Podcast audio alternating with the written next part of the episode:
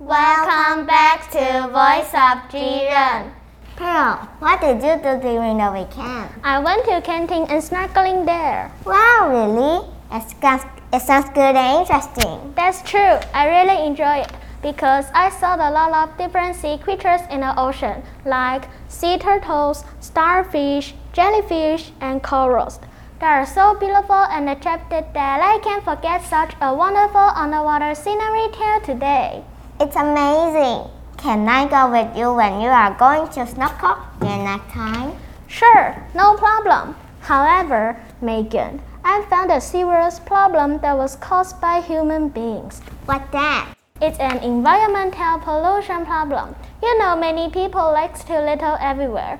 You can see many garbage in the ocean, like plastic bag, plastic bottle, wrappers, and even a fishing net, and those things can harm sea creatures and also can cause water pollution. By the way, I saw a project about this topic from the TV program before. I also heard some visitors touch the sea turtle when they went snorkeling. Actually, these are one of the reasons why our ocean was destroyed, and also it can hurt those sea creatures living under the ocean.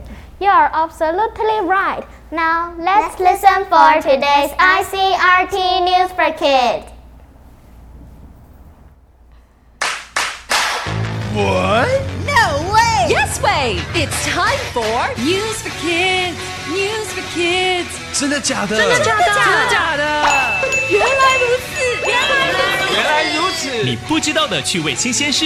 ICRT's News for Kids.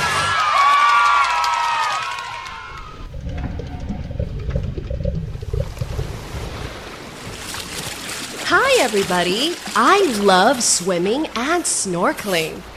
我喜欢游泳，还有浮潜。Snorkeling is great. Why? Well, because I can see and swim like a fish. You can see so many beautiful things in the ocean around Taiwan pretty fish, colorful coral, and my favorite, sea turtles.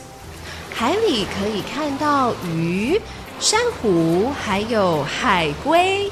I know about a wonderful little island near Pingdong in southern Taiwan. The water is so clean. 南台湾有个地方水很干净。And many people like to go there for swimming and snorkeling. 很多人会去浮潜。That's right. The island is called 小 琉球。小琉球 is great. But can you guess my favorite thing about that island? Sea turtles. You can see sea turtles, see sea turtles in the sea. but some people are not very nice to the ocean. They throw garbage into the sea. 有些人呐、会丢垃圾到海里。 That's not cool. And some people are not so nice to the sea turtles. They touch them and even step on them. 有人呐、会摸海龟或是踩它们。Hey, that's rude. 这样很没有礼貌诶。We should never throw garbage in the ocean, right? The poor sea turtles might eat the garbage. They could get sick. Oh no! 我们不应该丢垃圾到海里，海龟吃了会生病的。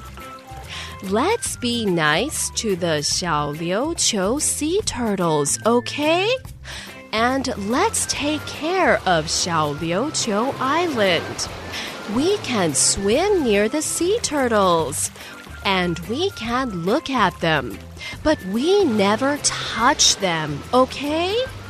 Do you want to see the sea turtles in the sea? Come to Xiaoliuqiu with me next time.